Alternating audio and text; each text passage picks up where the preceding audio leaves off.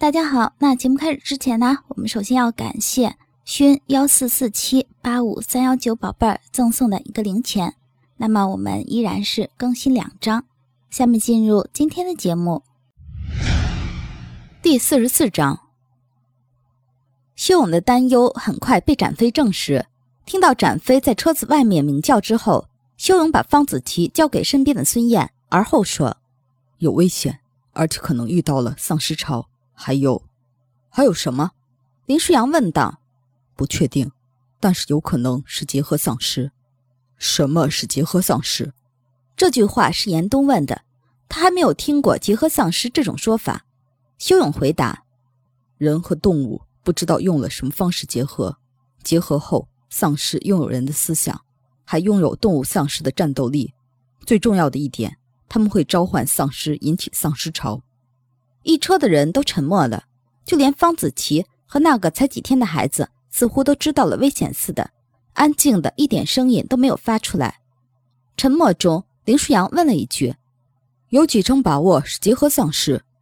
修勇低头，刘海遮住了眼睛。几秒钟之后，修勇说：“八成。”一车的人更加沉默了。小安开始哭起来，不大的孩子哭声却异常高亢。自己的所有哨兵不得不开始调整听觉系统的敏感程度。林舒扬眉头紧锁。几分钟后，他再度开口问：“大约多长时间会遇上？”修勇说：“不确定。结合丧尸有人的思想。”如果他们确定我们是目标，那么他可以随时选择时间和地点攻击。也就是说，他会选择在觉得我们最没防备的时候偷袭。不一定，看结合丧尸到底是怎么想的了。所有人都不说话了，他们都在调整身体的状态，以便随时可以战斗。车子又开了一个小时左右。修勇对严冬说：“分配食物，我们现在需要保证体力。”严冬点点头。他们住在上一个村庄的时候，已经把手里找到的食物都做成了饼子，并且加了不少盐，这样尽量保证饼子的贮存时间。一人分了两块饼子和一瓶水，大家沉默地吃完东西。而后，严冬看看剩下的苹果，一人又分了一个苹果。苹果因为没法储存很久，所以这段时间他们已经吃了个差不多。此时，一人一个，给他们都补充了一点维生素。否则，就算是哨兵，体力也不会很好。吃完东西，林世阳让任绵柳停车，而后他们都下车。任绵柳和周克开始吃东西，剩下的人则开始活动筋骨。他们知道，或许下一刻就可能要战斗了。车子停了半个小时，做好战斗准备后，范琪和邵清风去前面开车，剩下的人又上了车。小安一直在哭。他的哭声渐渐让人觉得烦躁，不过也实在是没有办法。他们没有奶粉喂他，他的身体也开始变得越来越虚弱了。田月的表情很担忧，严冬轻轻握住了他的手。田月回头冲他淡淡一笑，安慰似的。修勇则握起了林舒扬的手，小声说：“哥，如果一会儿遇到结合丧尸，你往后退。”我，林舒扬啪一巴掌拍在了修勇的脑袋上。你给我滚！修勇低低头，一车人都看着林舒扬，不知道怎么回事。林舒扬干咳了两声，其他人都不再看他之后，他才狠狠地捏了修勇一下，而后小声地说：“不求同生，但求同死。”修勇抬头看向林舒扬，眼睛开始发亮。林舒扬又加了一句：“最好都不要死。”修勇点点头，握着林舒扬的手更加用力了。车子再度上路，孙燕听从修勇的命令，一直用最快的速度开着。因为有点绕路，所以他们的车子开得并不稳，路上颠簸起伏。不过一路总归还算顺畅。下午六点，修勇看看周围的建筑，说：“停车。”严冬不同意：“为什么要停车？如果按这种速度，我们晚上连续开车，就算绕路了，明天中午也能到达。这里是市区。”丧尸肯定不会少。林舒扬一看修勇的面色，就知道出问题了。他紧张地问：“怎么了？”修勇下车，结合丧尸行动了。十五分钟后，我们会遭遇丧尸潮。严冬一愣，立刻用五感去探测，结果他并没有探测到什么有用的信息。修勇说：“我的听觉是觉醒最高级，你们至少要两分钟后才能听得到。”大家都知道问题的严重性了。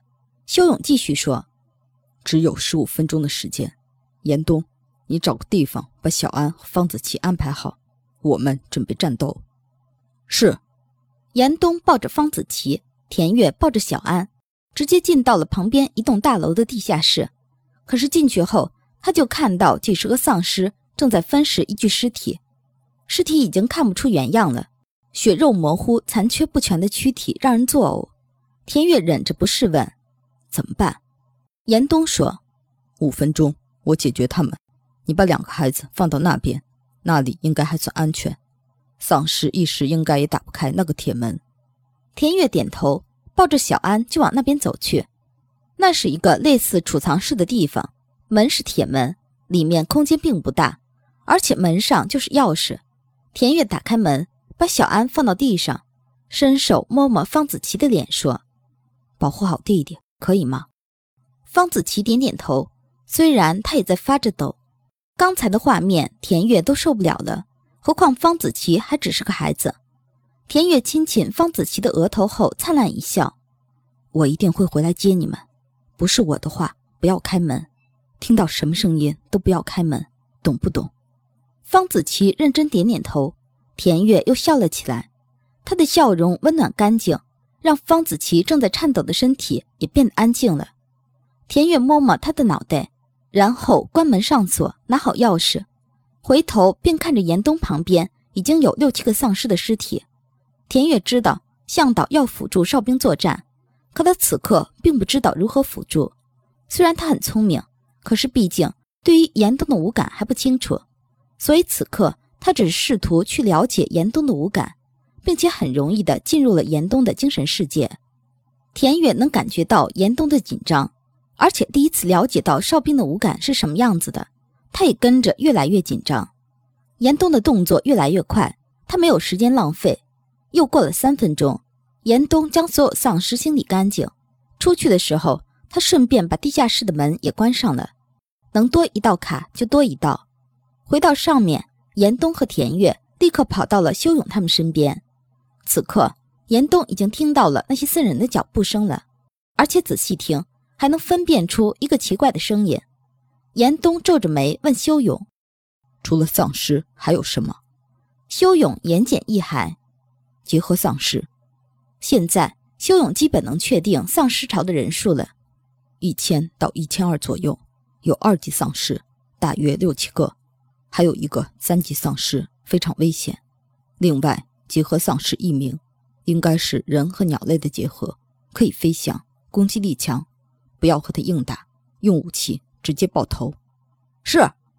时间一分一秒的过去，修勇已经布置好了作战方针了。幸好他们后来一直没有怎么动用他们的武器。现在他们除了基本的枪械，还有两个火箭筒。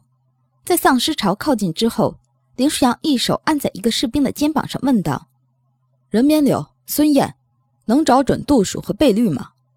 两个人正扛着火箭筒。林舒阳问完。两人点点头。哨兵的视力比普通人强，所以一般情况下，哨兵使用火箭筒，并不需要有人在一旁专门指挥。林舒阳点点头，后退几步，下令：“发射！”随着两声巨响，不远处密密麻麻的丧尸被炸飞了。但几分钟后，不知道因为什么原因，所有能行动的丧尸又密密麻麻地往前走来。林舒阳继续下令：“发射！”又是两声巨响，丧尸被炸得血肉横飞。一分钟后，林舒扬再度下令发射。六枚火箭炮发射之后，丧尸从一千多剩下六百左右。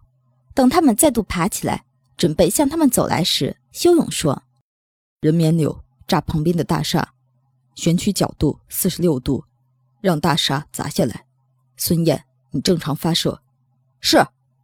人棉柳下蹲幅度变大，找准角度，调整好倍率和射程，发射。二十多层的大厦几秒钟之内轰然倒塌，倒塌的方向便是路边丧尸聚集的地方。大厦倒塌后，路上一片狼藉。第四次发射完毕，丧尸被炸残了一些，又有一部分被倒下来的大厦压倒。现在看看剩下的丧尸，修勇说：“三百左右可以一战，但是他们已经不足为惧。重要的是二级、三级丧尸，还有那个结合丧尸。至今为止，我还不能确定结合丧尸隐藏在哪里。”严冬点头，林舒扬下令：“任绵柳、孙燕，你们俩现在什么情况？”任绵柳和孙燕放下火箭筒，立正回答：“身体无恙，可以战斗。”林舒扬点头，他们的火箭筒是经过改良的，后坐力并不会那么大，对于使用者，除了有一定的体力要求，并不会伤害到他们的身体。表现很好，现在把火箭筒收好，拿好枪械，准备继续战斗。是，修勇接着林舒扬说：“遇到二级、三级丧尸，不要紧张，可以呼唤同伴，变异丧尸们精于战斗。”到时候必须几个人合作，先解决他们。是，结合丧尸交给我。所有人都是一愣。林舒扬看看修勇说：“听他命令。”是。